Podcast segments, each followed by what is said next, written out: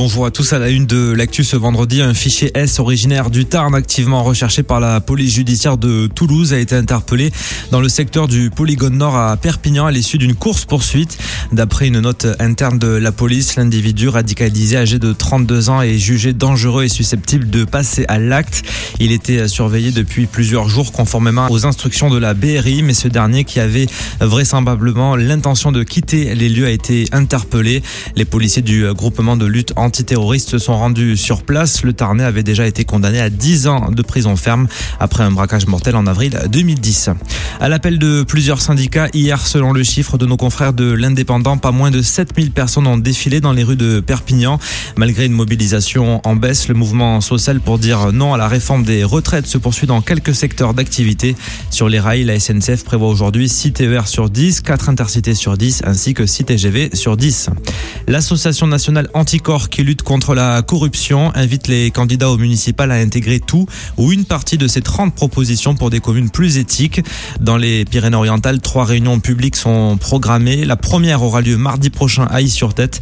Les deux autres sont prévues à Alenia et à Saint-Hippolyte les 17 et 24 janvier prochains. Dans le département, Anticorps a déjà saisi à plusieurs reprises le procureur de la République pour des prises illégales d'intérêt. Le nombre d'habitants a augmenté dans les Pyrénées-Orientales. Nette hausse du nombre d'habitants dans le département entre 2012 et 2017. Il reste le quatrième le plus peuplé de l'Occitanie. Perpignan a perdu des habitants, une régression qui profite aux autres communes de la métropole, notamment Saint-Estèphe, Piac, Abestany, Rivesaltes ou encore Saint-Laurent de la Salanque avec des augmentations allant jusqu'à 13,58%. Mais la palme revient au Barcarès avec près de 45% d'habitants en plus. Sur la côte, à l'inverse de la tendance, Collioure chute considérablement avec 21,25% d'habitants en moins.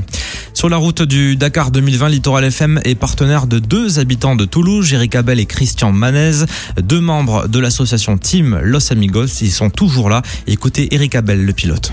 Eh ben voilà, on est au départ de la sixième et dernière étape de la première semaine, puisqu'après nous aurons certainement droit à une journée de repos avant de repartir pour la deuxième semaine. Hier, l'étape 5 s'est très bien passée. On a enfin touché le sable avec de très très belles dunes, puisqu'on n'a pas fait moins de 170 km de dunes quand même, sur une totalité de 5 ou 600 bornes hier. C'était copieux, mais on a géré la machine, géré les équipages, et on essaye comme chaque jour euh, d'aller à bon port. Ils partent précisément dans 27 minutes pour la sixième étape en 31e position.